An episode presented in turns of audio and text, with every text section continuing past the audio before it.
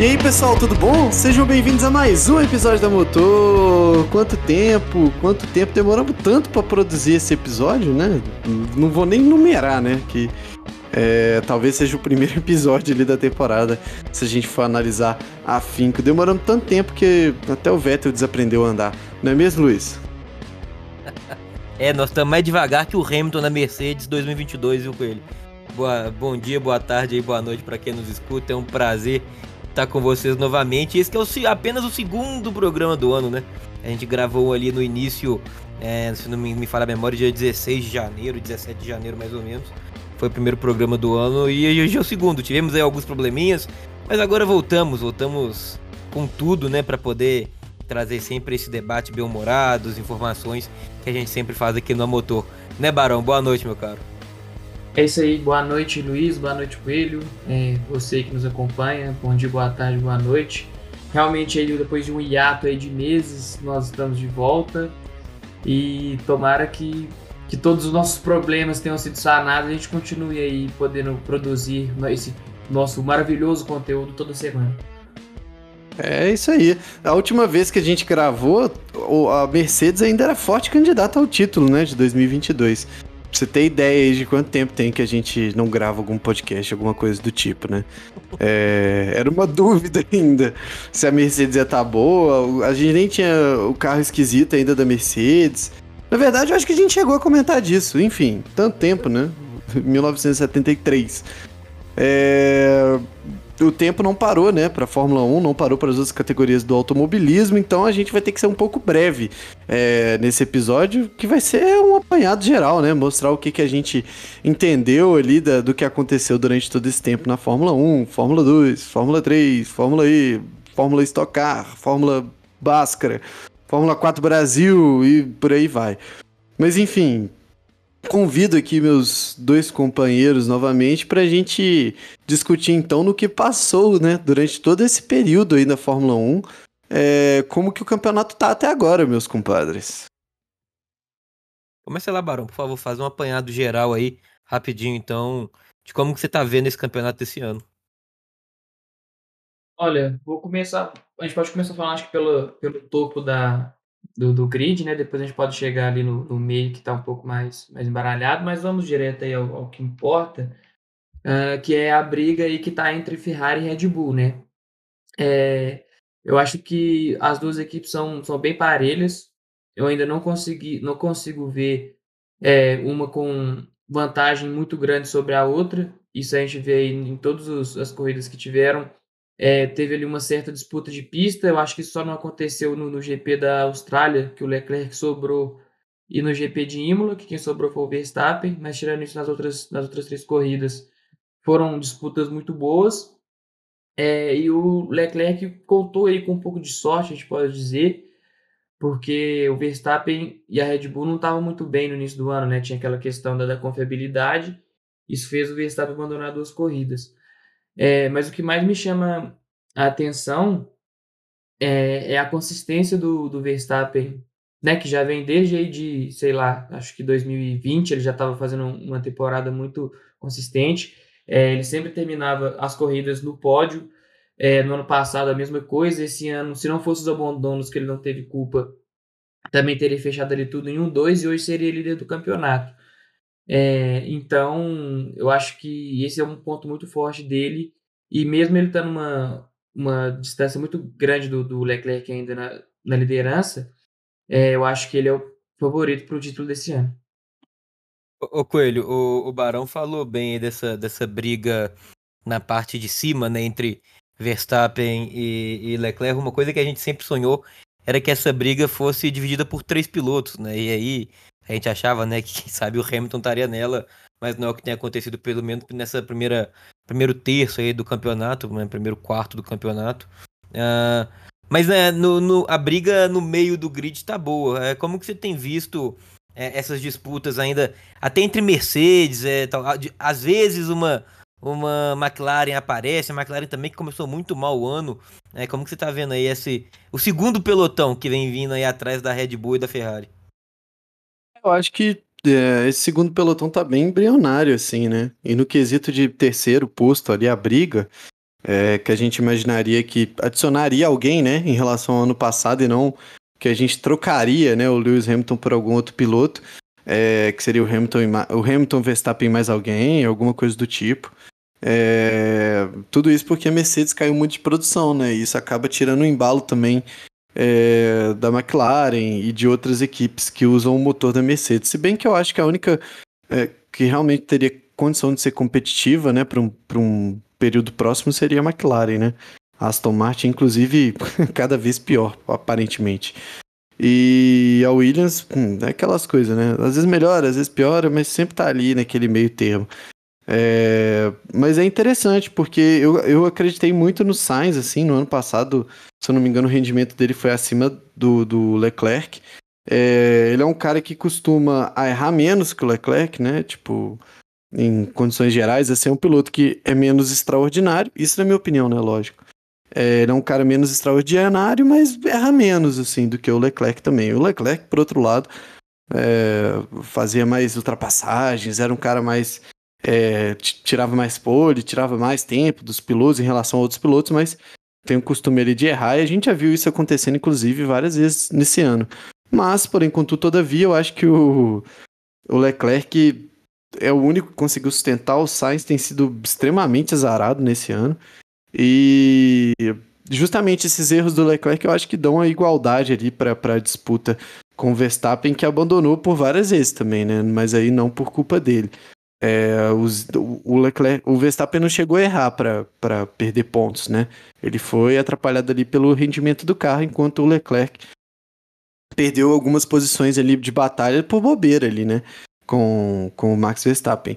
Mas de qualquer forma, né, Luiz, voltando ali ao princípio da pergunta, meio aquele meio grid ali, aquele pelotão intermediário que continua para mim muito incerto, né? A gente tem equipes que são bem fortes, dentro do pelotão intermediário, mas que não conseguem ali se distanciar uma das outras ali e acabam formando aquele bloco do meio ali que é muito parecido com o do ano passado. Só que eu acho que ainda, num certo ponto, é, eu vejo mais teto para algumas equipes, né? Eu acho que algumas equipes no ano passado já tinham atingido o teto de crescimento e seria aquilo ali mesmo, até porque o desenvolvimento do carro já tinha chegado ao final, né? Dado a data para expirar aquilo tudo.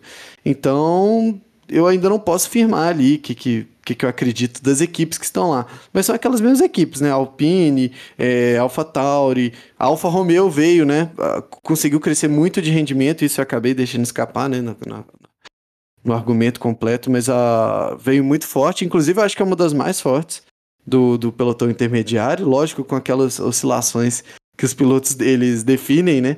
Mas é, a Haas também chegou muito próximo às outras equipes. O Magnussen costuma andar muito bem é, com a Haas atualmente, né? Então, eu acho muito engraçado tudo isso, como, como as, algumas coisas mudaram, mas de certa forma, algumas outras equipes perderam muito rendimento e acabaram ficando pro fundão também, né, Luiz? É isso. É, é, o Barão, o Coelho deu um apanhado é, geral aí sobre todas as equipes. É, vamos, vamos entrar agora também, e a gente tá correndo, porque realmente hoje tem muito assunto, pra gente falar dos pilotos. É... Desses pilotos de meio de pelotão, vamos esquecer aí principalmente os dois, os quatro, né? De, os dois da Red Bull e os dois da Ferrari. É... O Magnussen, como bem citou o Coelho, para você, é o grande nome desse início de temporada por tudo que ele tem conseguido fazer com a Haas. O Bottas com essa Alfa Romeo que também tem tem surpreendido? É, você citaria algum outro nome ou seria algum desses dois mesmo, Barão? É, o da Mercedes entra nesse bolo aí ou não? Corta mas pode, mas pode entrar, né? Realmente o Russell também tem chamado é, bastante atenção, né? Pois é, acho que talvez o, o Russell pudesse ser, seja o nome, né, desse, desse pelotão intermediário, porque ele foi o único piloto aí que terminou todas as corridas no top 5, mesmo a Mercedes não tendo é, um carro muito bom. Que para mim a Mercedes, é, apesar da gente ficar nessa coisa falando que ah, o carro da Mercedes é ruim, é ruim, é ruim, não sei o quê, mas é porque acho que é muito em comparação também ao que a gente esperava deles, né? Depois de oito anos de domínio. Porque se você tem o terceiro melhor carro do grid nas mãos, não é de todo certo você falar que o carro é ruim, né? É claro que ele tem algumas complicações, dá uma oscilada principalmente com o Hamilton, mas é um carro relativamente bom, assim, se a gente for parar para analisar friamente. É, mas então, nesse pilotão intermediário, eu coloco o Russell como, como o melhor. É, ele fez uma corrida boa de recuperação em Miami, é, tá, tá andando melhor do que o Hamilton nesse ano. É, eu esperava assim que ele fosse ter um bom desempenho, mas eu não imaginei que seria tão bom igual está sendo. Então, por isso eu coloco ele como principal. É, mas acho muito válido dar, dar um, um crédito também para o Magnussen, porque ele ficou um ano fora da Fórmula 1 e ele voltou andando bem. É, a Haas está ali. É, eu acho um pouco difícil a gente colocar ali entre a, qual seria a quarta equipe, porque, por exemplo, a Haas ela está pontuando só com o Magnussen, né? Tem 15 pontos, é o oitavo no campeonato de construtores, mas o Mick não somou nenhum ponto. Então, se ele andasse um pouco mais próximo ali do, do que o Magnussen faz, é, talvez a Haas tivesse, sei lá, alguns 30, é, 30 pontos, uma coisa mais ou menos nessa faixa, ela estaria ali em quinto. A Alfa Romeo também está muito bem, 31 pontos, só que também só tem pontuado mais com mais frequência com, com o Bottas, né? O Guanyu é estreante, fez uma estreia boa na, na Fórmula 1 lá no Bahrein, mas não consegue ter o mesmo, é, mesmo resultado que o Bottas. Então, acho que essa briga pelo quarto posto é, entre McLaren, Alfa Romeo e, e Haas, que para mim essas, elas que, apesar da tabela não mostrar isso, elas são a, a quarta potência, né, que eventualmente disputariam o quarto lugar, é, vai depender muito do segundo piloto, né, que no caso os da, os da McLaren entregam mais, que é o Daniel Ricciardo e o Norris, né, que o Norris inclusive também está bem melhor do que o Ricciardo esse ano. Mas eu acho que o destaque assim de, de do meio mesmo, como você falou, fica para Russell é, e Magnussen. Pô, já que, que você falou aí da, da classificação, vamos passar rapidinho então a classificação é, do Mundial de Construtores, que hoje tem a Ferrari liderando com 157 pontos, seguida ali muito de perto da Red Bull com 151. A Mercedes em terceira já desgarrou né, um pouquinho desse bloco com 95 pontos. É, a McLaren a quarta com 46. A Alfa Romeo a quinta com 31. A Alpine a sexta com 26 pontos. A sétima é a AlphaTauri com 16, a oitava a Haas com 15 pontos, nona a Aston Martin com 6 e fechando aí a Williams com 3 pontos, também podemos chamar de álbum, né? Porque é outro piloto, né, Coelho, que a gente tem que citar, é, porque vem, é, pouco se fala, né, mas o que o álbum tem feito com essa Williams, principalmente em comparação com seu companheiro de equipe, é algo assustador, né, cara? É, é ele consegue pontuar enquanto o Latifi é, quando completa a corrida, tá sempre ali nas últimas colocações. É, qual que é o segredo do Albon conseguir tirar um pouquinho desse carro, coisa que, que na última temporada também o, o, o Russell fez. É, essa Williams que infelizmente, né, uma, uma equipe tão grandiosa aí no, no cenário é, é mundial na Fórmula 1, é, nos últimos anos não tem conseguido fazer bons carros, passa por, por problemas financeiros, é, mas é, alguns pilotos conseguem ele acertar. É realmente é o braço, é a qualidade do piloto, Coelho? Luiz, eu acho que tirando o fato ali do, do consagra companheiro de equipe, né, o Latifi, que também tá abrindo filial lá pelo lado da Haas, né, com o Mick Schumacher, tá cada vez mostrando que aquele hype em volta dele talvez não tenha valido tanta pena. Mas eu acho que tem que dar os louros sim pro álbum, cara. Ele tá andando bem, né? Tá andando bem, era um piloto muito questionado, né? Até pela volta, a gente mesmo criticou muito, né? A volta do álbum para Fórmula 1, porque não por odiar ele, mas porque ele já teve uma chance. Eu acho que na época não aconteceu, né? Não foi tão bem aproveitada a passagem dele é, pela Toro Rosso e depois pela Red Bull. Foi um final ali de temporada muito caótico. É... Na verdade, eu nem me lembro ao certo se o final de temporada dele, quando ele substituiu é, o Gasly foi um, foi um final de temporada ruim, mas de qualquer forma, acho que a comparação dele com o Gasly na temporada seguinte foi muito, foi muito difícil, porque o Gasly era um piloto que se consagrou ali logo no final da temporada e na temporada seguinte inteira entregando bons resultados. É, então ele se tornou muito questionado pelas comparações e não pelo tanto que ele pilotava. Não acho que ele é um piloto tão ruim, não acho que ele foi um cara quando esteve com um bom carro, causou grandes resultados ou que foi surpreendente. Foi um cara que foi na média, é, mas a média para Fórmula 1 para muita gente, né, não serve. Então eu acho que agora ele vem mostrando ali com uma equipe mais baixa, com menos pressão ali, né, para guiar, para ser um piloto, um primeiro piloto, alguma coisa do tipo. Ele vem tendo mais espaço para se mostrar, algo parecido ali com o que rolou com o Gasly, né?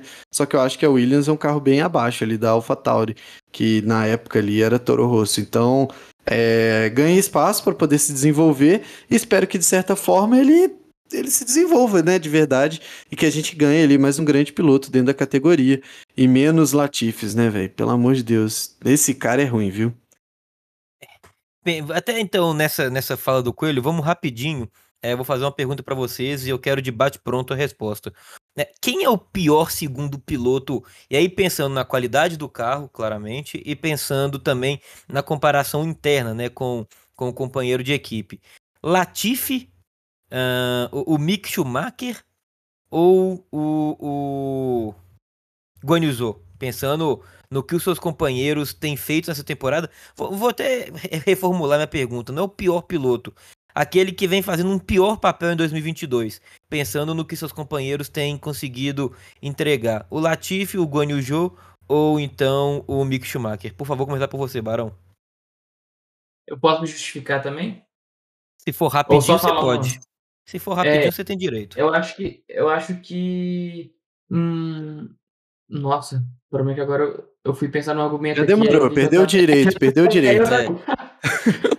Olha acho, nesse, caso, nesse caso, considerando que é visto em comparação com o que o, o companheiro de equipe está fazendo, é, eu vou colocar o Mick, porque é, eu acho que o que o Magnussen está fazendo é uma coisa assim possível de alcançar desde que você seja um piloto é, na média, assim, porque ele tem carro para isso, então ele tem carro para colocar o é, arrasa na, na zona de ponto. E o, o, o Magnus consegue fazer isso e o Mick não consegue. Já o que o, o Albon tá fazendo é, com a Williams, é, eu acho que é uma coisa que você tem que ser acima da média para conseguir. Não tô falando que o, que o Albon é nenhum fenômeno ou coisa do tipo, não.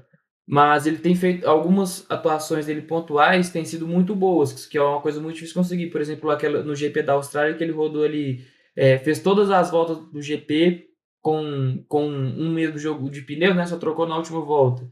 É, então, eu acho que considerando isso, né, que para ir para pontuar com a você tem que fazer um pouquinho além, é, eu acho que isso pesa um pouquinho. Então, acho que o Mickey está sendo um pouquinho pior em comparação com o seu companheiro de equipe.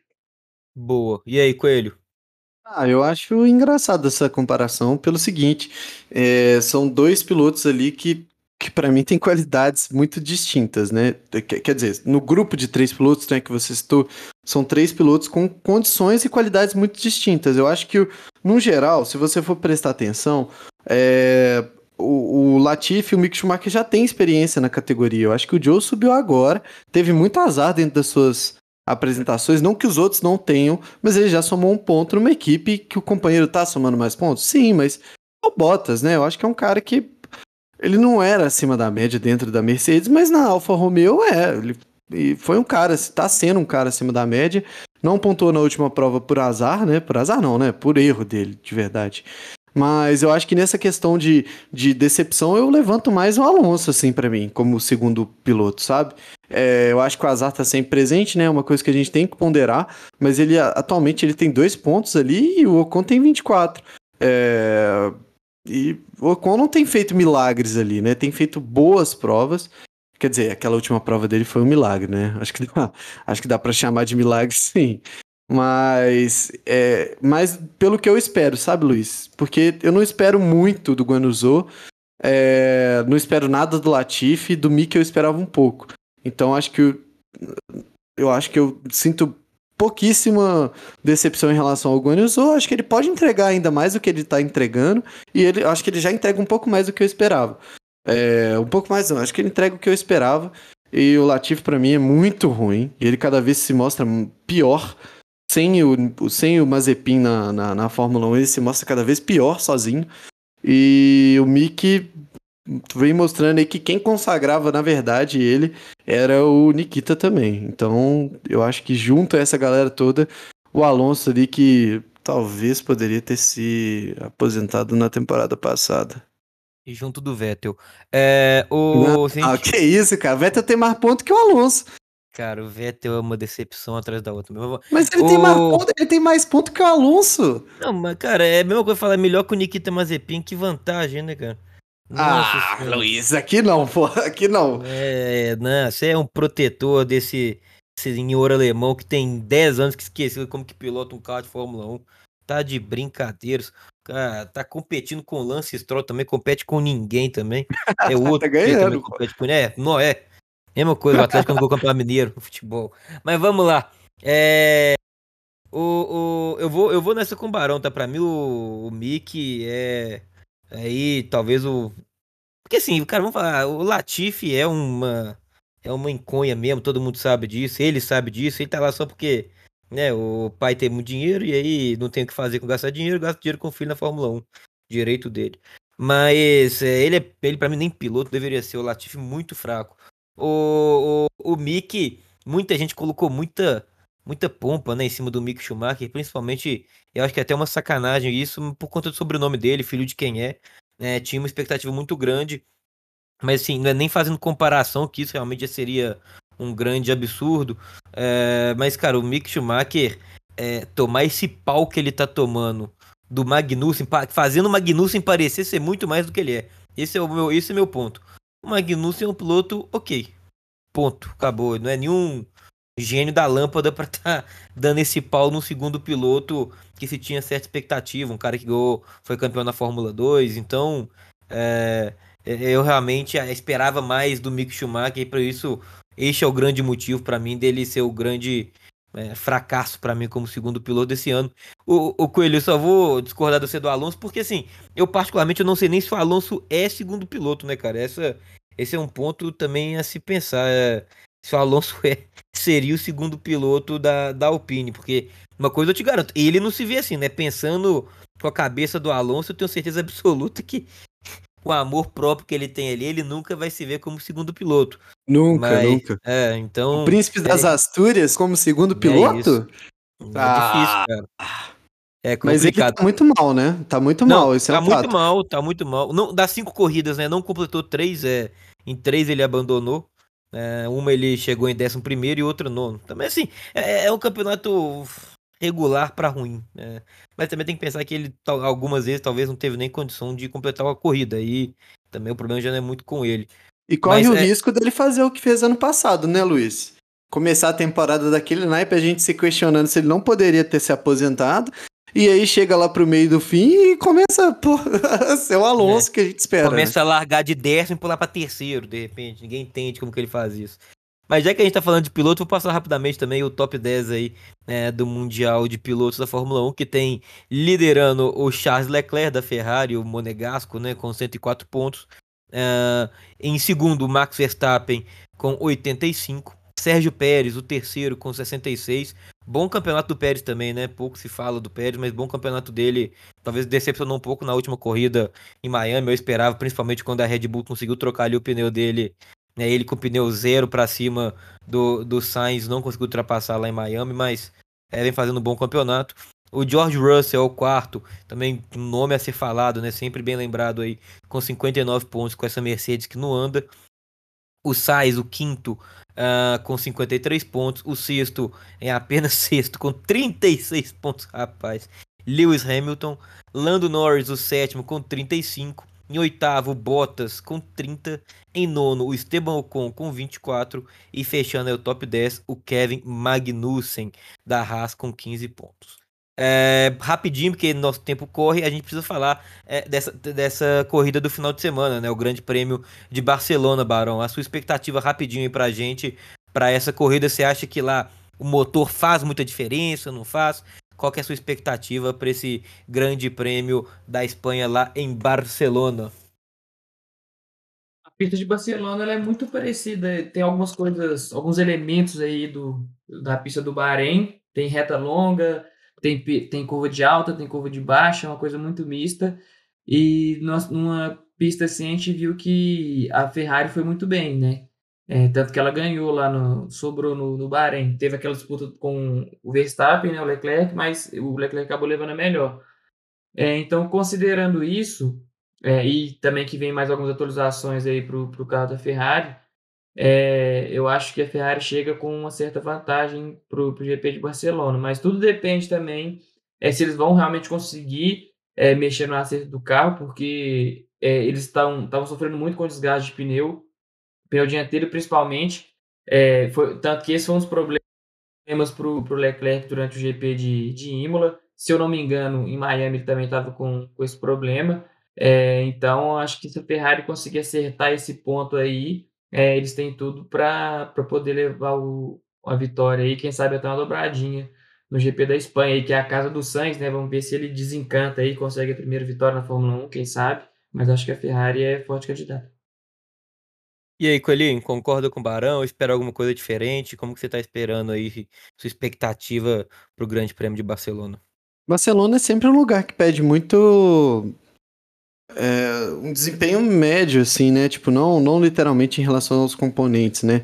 Mas geralmente Barcelona consagra uma equipe que tá andando melhor e um piloto que tá se segurando mais. Então, eu acredito que a gente não tem uma definição tão grande, né, em relação aos carros.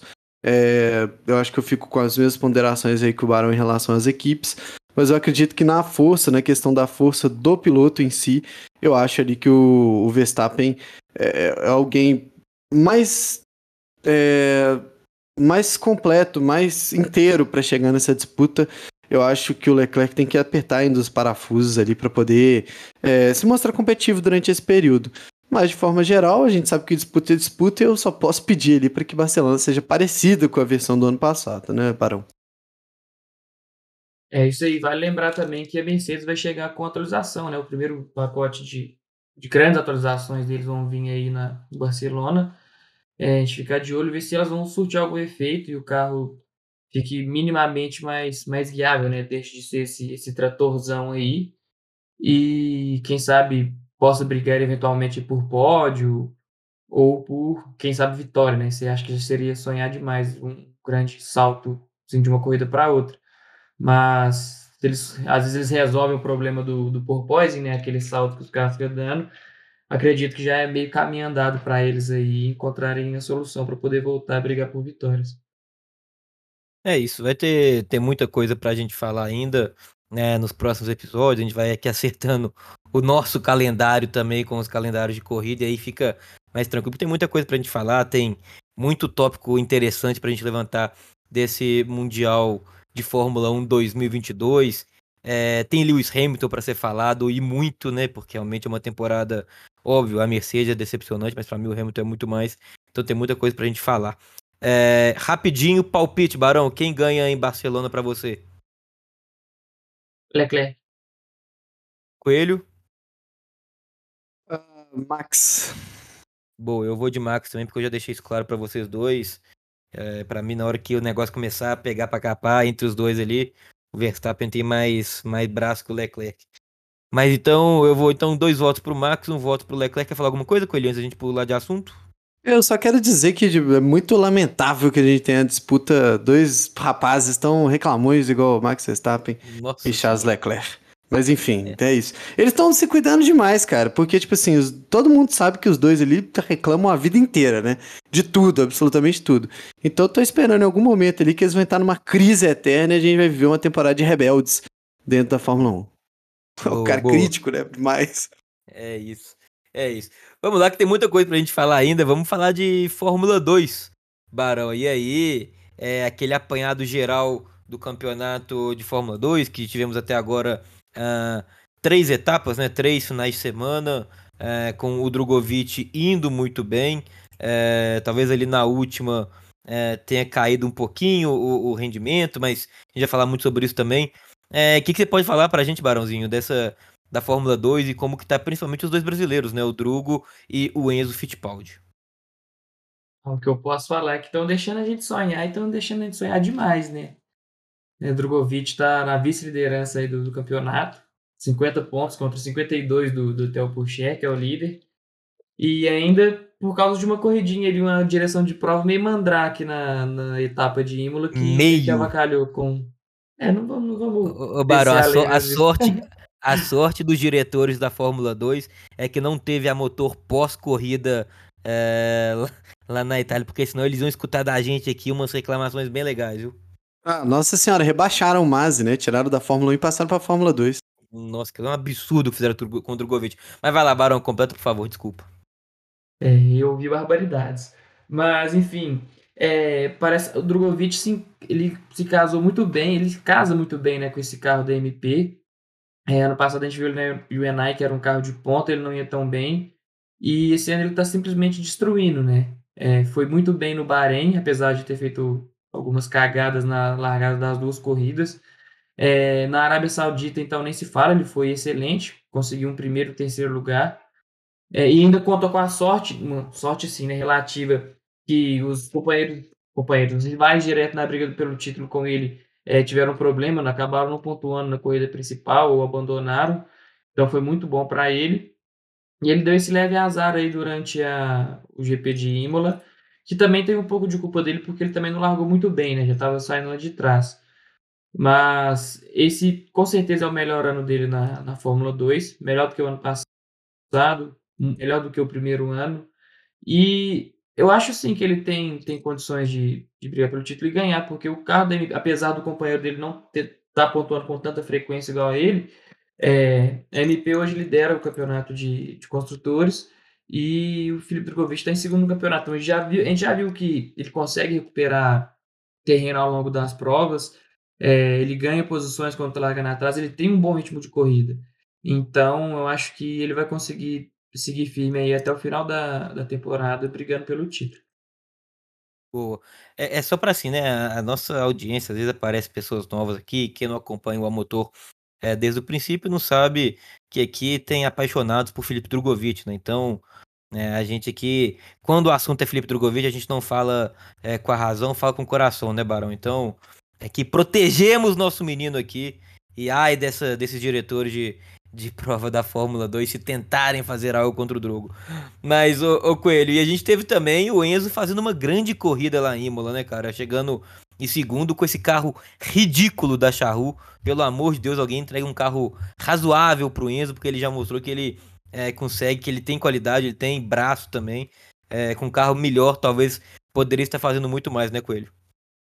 Sim, eu acho que a gente teve felicidades distintas ali, né, durante essa etapa é, uh, ali em Imola. Então, eu acho que, de forma geral, dá para se analisar como que o Brasil está se renovando. Vai tempo, passa tempo dentro ali da Fórmula 2, pelo menos, né? E como que esse último degrau, talvez, da Fórmula 2 para a Fórmula 1 seja a, o nosso único bloqueio porque a gente sabe que financeiro, né? Para que os nossos pilotos talentosos cheguem lá. É, eu acho que em relação ao Enzo, é mais ainda porque ele chega, né, no final do ano passado, com a oportunidade de rodar as últimas etapas na Fórmula 2 é, sofre um acidente que preocupou muita gente, né? Porque foi muito grave, a, a prova ficou interrompida durante muito tempo. É, e aquela sensação ruim, né? Que a gente tem de quando a transmissão não mostra replay, a gente fica esperando eternamente, voltar ou não voltar. Então ele dá a volta por cima para a temporada seguinte, que segue na Charru e tem um grande resultado, né? Um pódio, uma segunda colocação é, logo ali na, na, nas primeiras etapas da temporada. Então, é um piloto que a gente, de certa forma, espera bastante, né? Espera consideravelmente bons resultados. É, ainda mais com esses resultados que ele vem entregando é, recentemente. E, bom, vem mostrando talento, né? Para poder chegar junto ali com uma nova geração que a gente vai poder estar tá falando mais ali para o final do podcast também, né, Luiz? É isso. É, para a gente passar rapidinho, então, a classificação da, da Fórmula 2. É, a gente tem o Theo Pourchaire em primeiro, com 52 pontos. Em segundo, o Felipe Drogovic com 50. O Ian Darúvala com 36 é o terceiro. O Liam Lawson, o quarto, com 35. Richard Verschoor com 32 pontos é o quinto. O Ralph Bochum com 32 é o sexto. Em sétimo, Marcos Armstrong com 30 pontos. Yuri Vips em oitavo com 30. O Iwasa com 20 pontos é o nono. E o Enzo aí que conquistou esse pódio, como o Coelho já bem descreveu aí, fica chegando em segundo lugar é, na última etapa, em décimo com 18 pontos ganhos. O campeonato de construtores tem a MP equipe do Drogovic com 62 pontos, né? Lembrando que o Drugo fez 50 Então, é, já fez aí boa parte dos pontos do MP, né? A Arte Grand Prix é a segunda com 60, a Hightech também com 60 em terceiro, a Carlin é a quarta com 53, Prema, né? Talvez a decepção dessa temporada, em quinto com 50 pontos, em sexto a Trident com 37, a Dams é a sétima com 33, a Campus Racing em oitavo com 32, a Charru com 22 pontos é a nona e em décimo a Van Amersfoort Racing, equipe aí que está estreando esse ano com 14 pontos. É, para a gente encerrar, lembrando né, que a Fórmula 2 também vai ter etapa nesse final de semana lá em Barcelona, é, junto com a Fórmula 1 e a Fórmula 3, que é o nosso próximo assunto. É, e aí, torcendo aí pelos brasileiros, pelo Drogovic e pelo Enzo. É, Barcelona que foi até o palco né, da, da pré-temporada dos pilotos, né? talvez ali a segunda etapa de pré-temporada desse ano, eles tiveram ali um final de semanazinho treinando em Barcelona, o Drogovic chegou a, a liderar o treino da manhã do primeiro dia, mas acabou em quinto, né, juntando o treino da manhã e da tarde, no segundo dia ele ficou em nono, então é, ele já mostrou que tem qualidade ali, vamos torcer para que o Drugo consiga fazer mais uma boa etapa e quem sabe voltar à ponta da classificação. Pra gente pular. De... Vocês querem, perdão, complementar alguma coisa mais sobre a Fórmula 2 ou podemos falar sobre Fórmula 3? Acho que só um comentário, né? Que o Drugo. Eh, eu tava vendo até um post da. Não lembro se da Fórmula. Acho que foi da Fórmula 2 mesmo. Que o Drugo foi o único piloto que pontuou em todas as provas até agora, né? Todas as etapas da Fórmula 2. É, e aí vem muito naquilo que você falou também, né? a MP lidera, né, na, a, a, as, a, as etapas, as, as, etapas não, a classificação de equipes e o Drogovic pontuando 50 pontos, pontuando em todas as etapas até então. Então, resultado muito difícil, né? Porque é, tem todo aquele sistema de grid reverso e tal, e o Drogovic tirando de letra, fi. Ah, tá mandando bem demais o Drugo. Vamos falar de Fórmula 3 rapidinho. A Fórmula 3 também que volta nesse final de semana. Barcelona vai ser a terceira etapa uh, do campeonato uh, da Fórmula 3. É, a Fórmula 3 que conta também com o brasileiro, o Caio Collet, é, que ocupa atualmente a 16 colocação do campeonato, com 4 pontos apenas. É, talvez até um pouco decepcionante, né? A, o ano ali da temporada do Caio Collet. Não só do Collet, mas da MP mesmo, né? Que ano passado foi é, top 3 das equipes e esse ano caiu muito o carro da MP na Fórmula 3. O Collet tem, tem tido muitas dificuldades. É, no ano passado foi bem no seu ano de estreia e, e, não tem conseguido ir muito bem. Então, o campeonato que tem a liderança do Vitor Martins com 36 pontos e o irmão do, do, do Charles Leclerc, né, o Leclerczinho, com, que segue ali também com 36, a mesma pontuação do líder Vitor Martins e, como eu falei, o Caio Collet em 16 é, na classificação de por equipes, a Prema é a primeira com 85, a Arte Grand Prix é a segunda com 65, em terceiro a Trident com 52, a Hightech a quarta com 41, e aí aparece a MP só na quinta colocação com 25 pontos. Então já mostra que a gente tem falado que a MP realmente não tem conseguido ir bem nesse ano. A gente espera que ela se acerte e dê um bom carro para o Caio Collet, né? Coelho e Barão, porque o piloto brasileiro também já mostrou na última temporada que tem condição, né, Barão? É, o que ele precisa é de um carro, né? Assim como o Vitor Martins aí foi, foi entre aspas, assim, promovido, né? Estava na MP com ele no ano passado e esse ano mudou de equipe. O Colé se manteve na MP e parece que ela está um pouco abaixo do que estava o ano passado, né? No ano passado ela era uma equipe de meio de grid assim, mas o Colé tomava um pouco mais de, de, pontos, tinha mais condições de brigar ali pela, pela ponta. É, mas é isso, eu acho que ele precisa de um, de um carro, é, ele já mostrou que foi bem, é, apesar de ter perdido a disputa direta para o Vitor Martins no ano passado, né, e os dois serem da academia da Alpine, é, o Colé é um dos, brasileiros aí que tem grande potencial. A gente precisa ver qual é que vai ser os próximos passos da carreira dele. Acho difícil ele continuar na Fórmula 3 ano que vem. Eu acho que o passo dele deve ser um pouco maior. A Alpine deve conseguir arrumar uma vaguinha para ele na Fórmula 2 já na, na, próxima temporada. Mas o bom disso aí é que dá para é, acumular muita quilometragem, muita experiência de rodagem aí e para já na Fórmula 1, quem sabe chegar no, na Fórmula 2, perdão, chegar numa equipe aí que dê a ele boas condições de brigar por, por pontos, por pódios e por vitórias. Boa. Coelho, quer acrescentar alguma coisa ou podemos passar para o próximo tema? Não, só achei muito bom o, o Barão perguntando para ver de qual é que vai ser o qual é na Fórmula 3 no resto desse ano. É isso aí, de qual é, qual é. Bora, colé, boa sorte também pro brasileiro nesse final de semana lá na, na Espanha, lá em Barcelona, na Catalunha. É, seguindo para o próximo tema, vamos falar agora de Fórmula E. Fórmula E que o campeonato está a todo vapor. Uh, chegamos aí agora, se não me engano, a quinta ou sexta. É, é, é, nesse último final de semana, tivemos a quinta ou a sexta etapa. Vou até confirmar aqui depois certinho. Mas é, tivemos o Grande Prêmio de Berlim, né, conhecido como EPRIX de Berlim, que é assim que são falados, são conhecidos é, os grandes prêmios da Fórmula E, que, que teve é, uma participação boa em partes dos brasileiros, né? Primeiro com o Sérgio Sete Câmara surpreendendo com o carro ridículo da Dragon Penske.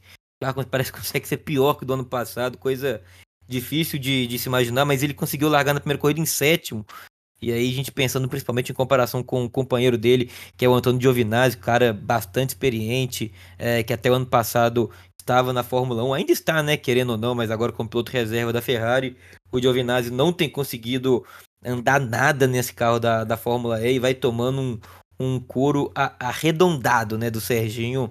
A gente espera também que, que a Dragon ou melhore esse carro, que o Sérgio consiga aí uma equipe melhor para a próxima temporada. Lembrando que a Dragon Penske é a única equipe que, que ainda não pontuou. E o, o outro brasileiro, o Lucas de Grassi, na corrida 2, na corrida do domingo, conseguiu é, finalizar ali em quarto. Na corrida 1 um, vinha até fazendo uma boa, uma boa uh, corrida de recuperação, chegou ali a figurar entre os seis e sete primeiros, mas teve problemas, aí teve que parar, nem na transmissão nem explicaram muito bem o que aconteceu mas aí caiu lá pro, pro final, ficou em 17, se não falha a memória. É, mas também é, vem, vem conseguindo rodar bem com esse carro da Rocket Venturi, que tem se mostrado um dos melhores do grid, né? Então, já falando aí, a gente tem o Stoffel Van Dorn primeiro, é, com a Mercedes, o Eduardo Mortaro, suíço, companheiro do Lucas de Graça, é o segundo no campeonato, com 99 pontos, perdão, o Stoffel Van Dorn tem 111, o Jean-Eric Verne com 95 é o terceiro. Mitch Evans, o quarto, com 83. O quinto é o Robin Frings, com 81. O sexto, o Nick De Vries, com 65. O sétimo, o André Lotterer, da, da Porsche, com 59. Também da Porsche, o Pascal Verlaine, vem oitavo, com 51. E o Lucas de Graça em nono ali, é, com esse carro da Rocket Venturi, com 49 pontos. A classificação é, por equipes tem a Mercedes em primeiro com 176, a Venturi em segundo com 148, a Tech Cheetah é a terceira com 137, a quarta é a Jaguar com 111, em quinto a Porsche com 110, em sexto a Envision com 97, a Andretti é a sétima com 30, o, a Mahindra é a oitava com 12, também 12 a Nissan, fechando os nove primeiros colocados. Barão, é, o, o Serginho tem feito quando consegue, principalmente em treinos, né? Que aí o carro realmente não precisa. É... O carro da, da Dragon Pace tem um problema muito grande de gerenciamento de energia. E quando a gente fala de um carro que é totalmente elétrico, que tem problema de gerenciamento de energia, é... acaba que o problema é o carro todo. Mas nos treinos o Serginho tem mostrado que tem muita velocidade. É... Você acha que o piloto brasileiro tem que é isso, né? Pensando já para a próxima temporada, ver se consegue aí galgar uma vaguinha numa equipe nova, né, Barão? É, porque pelo que a gente pode ver aí, já é o que? A terceira temporada dele com a Dragon Penske, não é? Ele começou, é a segunda temporada completa, completa, e a né? terceira, há dois anos atrás, ele fez as últimas duas provas pela Dragon Penske. Pois é, e a, a, gente não consegue ver nenhuma evolução no, no carro da, da Dragon Penske, né? É, é, sempre ele andando ali no, no fundo do grid, no, um, o carro realmente parece que não vai. A gente já viu algumas atuações boas dele, do, do Sérgio, até em corrida mesmo, mas essa questão que você falou aí da, do gerenciamento de bateria, às vezes complica ele. Essa última classificação aí, ele foi muito bem, mas na corrida também o carro não corresponde. Então, eu acho que assim, ele tem que pensar em procurar algum outro lugar para ele poder ir. É, apesar de que no ano que vem também vai, vai ter a mudança né, do regulamento da, da Fórmula E, vão ser a, a terceira geração dos carros aí. Pode ser que tenha uma bagunça no, no grid, e, assim, considerando que a Dragon Pace não conseguiu evoluir nada ao longo desses três anos, é, eu acho um pouco improvável que eles façam um carro bom ou competitivo para o ano que vem. Mas é aquela coisa, né? Ninguém esperava que a Haas fosse fazer um carro é, tão bom quanto é o de agora para esse ano, nesse novo regulamento da Fórmula 1, né? Vai que que a Dragon Penske acha aí um, um, a pedra filosofal e achar o caminho, tem a senha para fazer um bom carro, né? Acho difícil, mas acho que o mais certo dele a, a, a se fazer é tentar apostar em alguma, alguma equipe de fábrica, que normalmente são as que têm, têm mais dinheiro para poder investir, podem fazer um carro melhor, porque realmente a, a o problema do, do Serginho está com a Dragon Penske mesmo. É, eu, o Coelho, o, o Barão falou bem aí da, das equipes, equipes de fábrica e tudo mais. É, a gente teve um anúncio muito bacana nesse no último domingo, último sábado, perdão, nesse final de semana de corrida em Berlim, que foi a, a, é, é, a McLaren, né? Ela vai entrar para o próximo campeonato, já anunciou estará competindo na temporada que vem na Fórmula E. É, é, é uma boa, né, Coelho? A gente ter um, uma equipe dessa envergadura, desse tamanho da McLaren, isso só é, melhora e enobrece ainda mais o campeonato. Lembrando que no ano que vem também teremos E-Prix no Brasil, né? Então, quem sabe se os brasileiros conseguirem continuar em equipes de ponta, a gente possa ter é, vitória no Brasil, quem sabe, né, Coelho? É muito bom ver uma situação igual essa, porque faz parte, né, do método de recente, né? A, a, a, McLaren tem tentado ocupar mais categorias. A McLaren tem uma equipe na Fórmula Indy, é, agora vem chegando também para a Fórmula E. E o crescimento da categoria está recebendo cada vez mais equipes fortes, né? A gente viu ali na última temporada uma, uma ameaça, assim, né? Se dá para dizer, dentre algumas equipes de sair, algumas que, que não vão continuar mesmo, né, para o próximo ano, para a próxima mudança, né, de regulamento do carro, mas é bom ver a chegada de outras equipes igualmente importantes ou talvez até maiores, né, do que as que estão lá no momento, é, ou as que prometem sair. Então, é, eu acho que nessa situação toda vai sempre crescendo e mantendo a categoria, é, dando uma segurança maior aí para pro, pro, a categoria da Fórmula E, que acho que é necessário, assim, tem bastante espaço, né, para para dentro do automobilismo. Acho que, na verdade, quanto mais categoria melhor, né? Então, é sempre bom ver. E, e, tem boas corridas na Fórmula E, né, Luiz? Você acho que daqui é o que mais gosta, mas acho que todos nós assistimos aí. Então, eu acho bom. Ainda mais que vem pro Brasil, né, cara? Então, daqui a pouco a gente vai ter piloto nosso ganhando aqui, com certeza. É isso. Lembrando que o Lucas de Graça, por exemplo, né, que compete, já foi campeão, né? Já ganhou no, no ano de abertura, se não me engano, em 2015 é, a Fórmula E. Então, é isso, torcer para que nessa virada da Fórmula E para a temporada que vem, é, o Serginho, que é piloto nosso aqui, né, que a gente fala mineiro de Belo Horizonte, consiga estar tá numa equipe de ponta, porque ele já mostrou que tem velocidade, tem qualidade para estar tá nas melhores equipes. Pulando de assunto, vamos falar agora de estocar, né? Estocar que, que teve nessa temporada. O Barão foi. Né, essa foi qual etapa do Velocital, Barão? Ah, só nesse ano deve ter sido a décima, porque parece que eles vão para lá todo, todo fim de semana. É uma brincadeira nossa aqui, que a Fórmula Estocar vai, vai demais lá no Velocitar. É, realmente tivemos lá agora, nesse último final de semana, né, as duas etapas do domingo, as duas corridas no domingo da Stock, com. Aí vocês me seguram, né? Com mais uma grande, mais um grande final de semana de Rubens Barrichello. Largou em sexto na corrida 1, chegou em, em, segundo, fez uma, uma grande corrida, chegou em terceiro, perdão, e na. E na nossa, agora eu falei mesmo, vamos lá. Começo Barrichello, segundo na corrida 1 e terceiro na corrida 2. Então é, foi isso. É, grande corrida do Rubinho na corrida 1 e na corrida 2 também, né? Largando de nono, chegou em terceiro. É, grande corrida. Coelho, a, a Stock que para quem gosta, cara, de automobilismo é muito bom, né, cara? Porque é muito equilibrado, é carro batendo roda o tempo inteiro, é muita velocidade, é motor gritando alto. Como que você tá vendo essa temporada da Stock? Ah, eu vi com bons olhos. Eu gostei de todas as, tempo... todas as temporadas, todas as provas até agora, né? Teve aquela etapa em, eh, no Galeão que foi especial por uma série de motivos. É, acho muito massa também da Stock, algo que a gente vem sempre comentando, né? Com o passar dos episódios, em que a estoque talvez seja das categorias é, mais próximas assim da gente, a que mais tenta se renovar assim, né, dentro da própria categoria. Então eles sempre buscam é, métodos com as limitações que a estoque tem no seguinte, né, para ser televisionada, ela precisa que, que não ocupe mais que tal espaço, tanto tempo. Para que ela seja viável comercialmente, ela precisa atrair tantas pessoas para tantos lugares, tantos horários comerciais. Então, com a dificuldade que é, né, se manter dentro da grade da TV brasileira, principalmente no horário, né, e na data que passa a estoque, ela sempre se renovando, se mantendo assim na crista com boas provas. E acho que as alterações que ela fez para a última temporada surtiram efeito.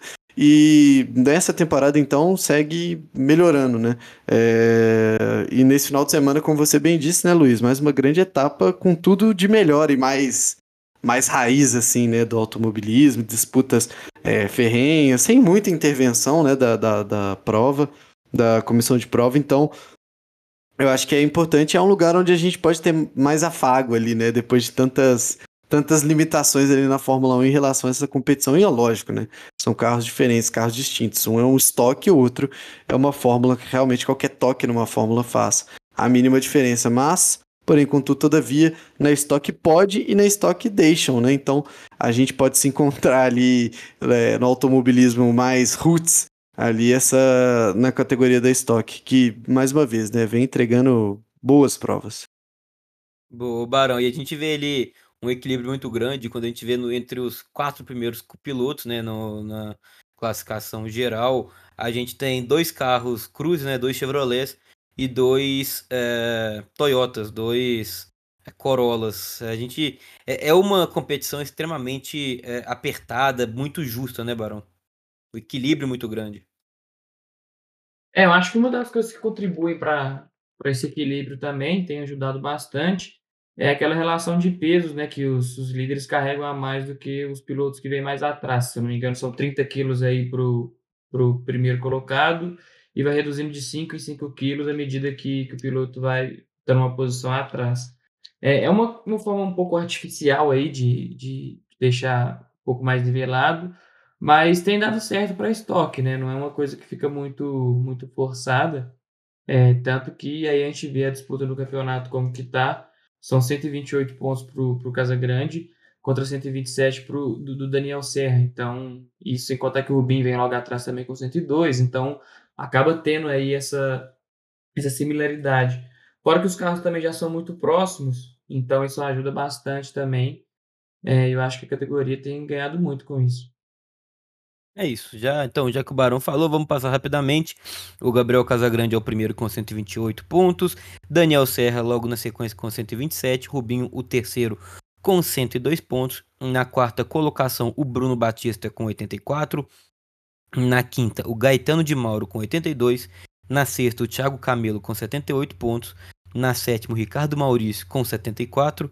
Uh, oitavo, Ricardo Zonta com 67 pontos. O Zonta que ganhou a corrida 1, né, de ponta a ponta, largou em primeiro e ficou em primeiro até o final na corrida 1 desse último final de semana em, no Velocitar. É, o nono é o Guilherme Salas com 66 pontos.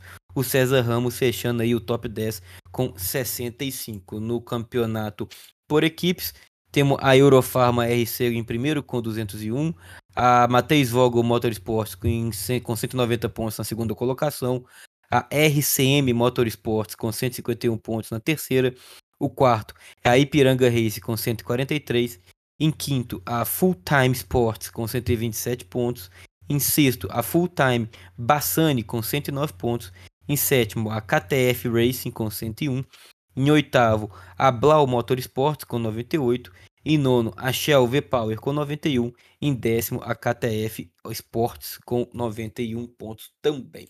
É, lembrando aí para quem gosta aí, quem acompanha bastante automobilismo, a Stock é legal porque você pode ver aí competindo Rubinho, Felipe Massa, Tony Canaan, Nelsinho Piquet, pilotos com uma larga experiência é, aí mundo afora, né, pensando em fórmulas, é, pilotos jovens como por exemplo o Gianluca Petekoff, uh, pilotos experientíssimos de estocar, como o Cacá Bueno, que já ganhou várias vezes.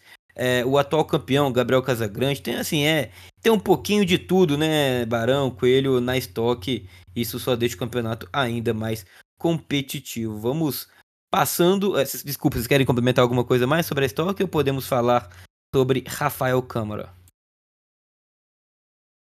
Não, acho que tá de boa.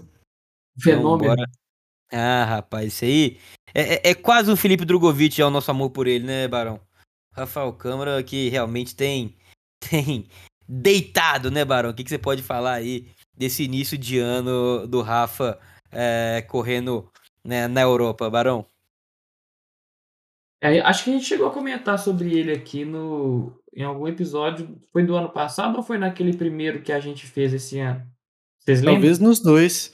Acho que o Luiz tinha falado sobre ele da época do kart, ainda quando ele Do tinha kart, assinado é. com a com a Ferrari. Ferrari. Foi alguma É, coisa do foi tipo? na academia da Ferrari, é que eu até comentei que talvez o, o tempo dele tivesse sido muito bom, né? Para até o tempo dele chegar na Fórmula 1, talvez não tivesse outro piloto para a Ferrari substituir. E a Ferrari parece estar investindo muito pesado nele, né? Porque o menino tá correndo em tudo quanto é, quanto é coisa. Se tiver um campeonato de rolimã ali na, na Europa, acho que a Ferrari vai botar ele para poder correr lá. E ele É. vai ganhar. Provavelmente, ou no mínimo um pódio ele tira, né? É, ele realmente tem, tem sido muito consistente. É claro, né? Tá com, com o carro da, da Prema, que é o melhor, que é o melhor carro dessas, dessas categorias de base aí.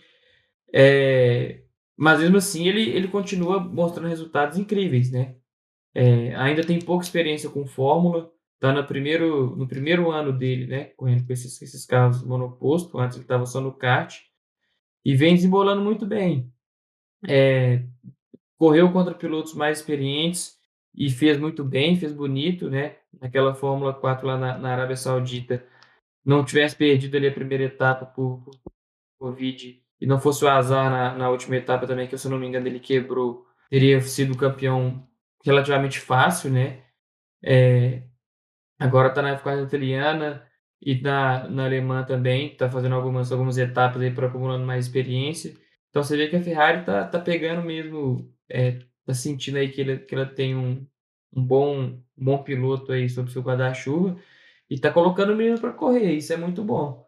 É, ele tem mostrado resultado, vai ganhando confiança é, e acredito que, que em breve aí ele deve dar um salto maior, já, já disputar uma, uma Fórmula 3, quem sabe aí no, no ano que vem, principalmente se o resultado dele na, na Fórmula Regional for muito bom, o que aparentemente vai ser.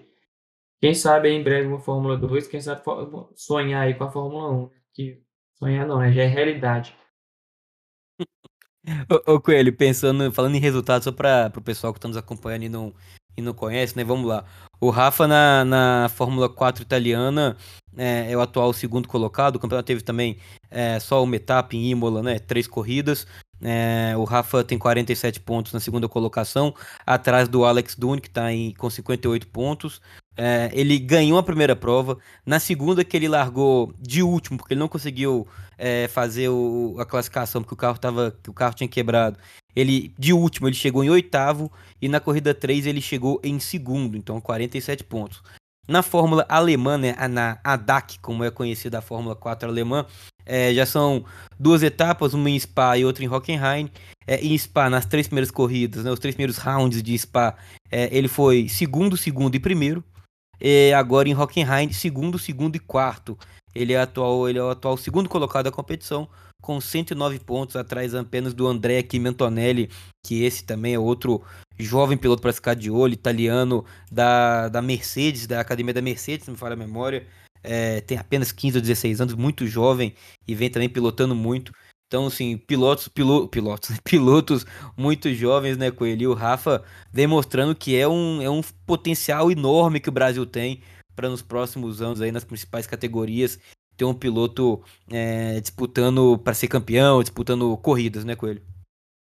Claro, e ó, prestem atenção também em marcas aí, né? Coisas que pessoas ali que têm capacidade de estar patrocinando essa galera e, pô, o moleque tá andando bem, pô, é promissor.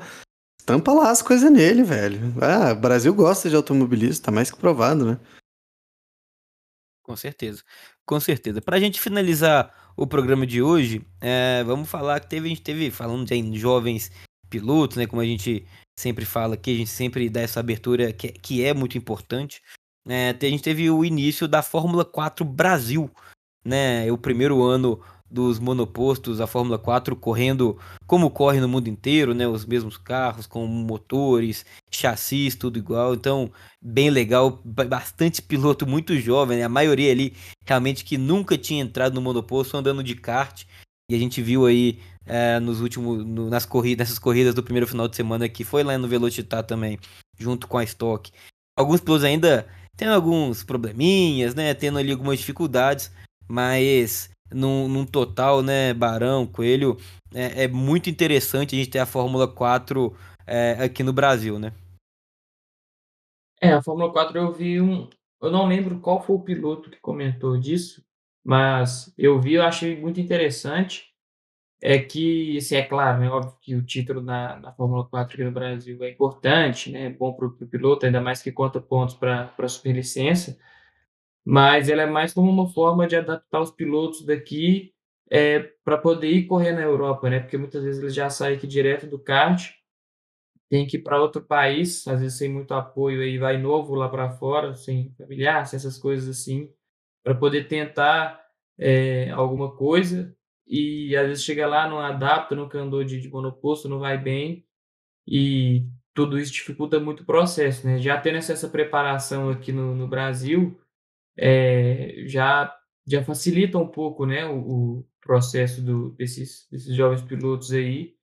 É, então, é uma categoria que muito importante para isso, né? É, acho que é mais para poder formar lá para fora do que para se consolidar como um título forte aqui dentro mesmo. Bom, e nesse primeiro final de semana a gente teve é, o Pedro Clero é, sendo o grande destaque, mas já é um piloto que tem uma experiência maior já em, em monoposto, e ele mostrou isso, e aí com muita qualidade, né? Ganhou duas das três corridas, na outra ficou em quarto. É, foi o grande destaque desse primeiro final de semana, final de semana histórico aí da Fórmula 4 Brasil. Então, o Pedro Clerot, ele é o líder do campeonato com 62 pontos. Segundo, o Ricardo Gracia com 37. Em terceiro, o Nicolas Monteiro com 30. O quarto é o Lucas Staico com 24. O quinto, o Pipe Barrichello com 29, 22 pontos, perdão. O Pipe que é sobrinho do Rubinho Barrichello. O Fefo, filho do Rubinho, Fefo Barrichello, com 22 pontos também. Na sétima colocação, o Nicolas Giafone, filho do Giafone, famoso, com 18 pontos. Vitor Bax, o, com 13 pontos, é o oitavo. O Lucas Zucchini, o, com 10 pontos, é o nono. E fechando o top 10, o Richard Anuziata, com 8 pontos ganhos. Pessoal, alguma coisa mais que vocês gostariam de falar? Eu acho que é bom estar de volta, né? Aparentemente a gente ainda sabe fazer isso aí. A gente lembra a senha do, do podcast, mas. É, é igual andar de bicicleta, né, Coelho? A gente não esquece. É, não esquece, mas vamos esquentando, né? Daqui a pouco Tour de France, as coisas. É isso aí, é isso aí. Mas é. Pô, é realmente bom estar de volta, cara. A gente conseguiu fazer. Pô, lá Eminem, né? Foram, foi ali uns cinco temas, né, cara? Em uma hora. É, a gente pretende, com certeza, do fundo do nosso coração, voltar com mais frequência por aqui, para que a gente não tenha que correr tanto nos assuntos, né? E possa entrar mais a fundo, discussões afins, então. É... Mas bom demais estar de volta com vocês também, pessoal. feliz demais por estar gravando aqui de novo. Boa. Barãozito, algo a falar? Não, só para falar aí que a gente está de volta mesmo, os problemas técnicos aí que, que nos, nos assombraram nesses últimos tempos aí, é, acredito que não vai voltar a acontecer mais. A gente vai conseguir aí voltar com aquela nossa constância de fazer um, uma edição do programa toda semana. E é muito bom estar aqui com vocês de novo. É, se vê na semana que vem. E até a próxima, né? A próxima edição do Motor. É isso. Coelhinho, Barão, muito obrigado. Galera que esteve com a gente depois aí de quatro meses quase sem a gente estar tá aqui. Então, pô, já agradeço demais né, a presença de todo mundo. Né? Vamos voltar com a assiduidade aqui. Semana que vem estaremos de volta com mais um motor, beleza? Barão Coelho, valeu demais, tamo junto. Até a próxima, galera. Bandeirada final em mais um motor. Valeu! Valeu!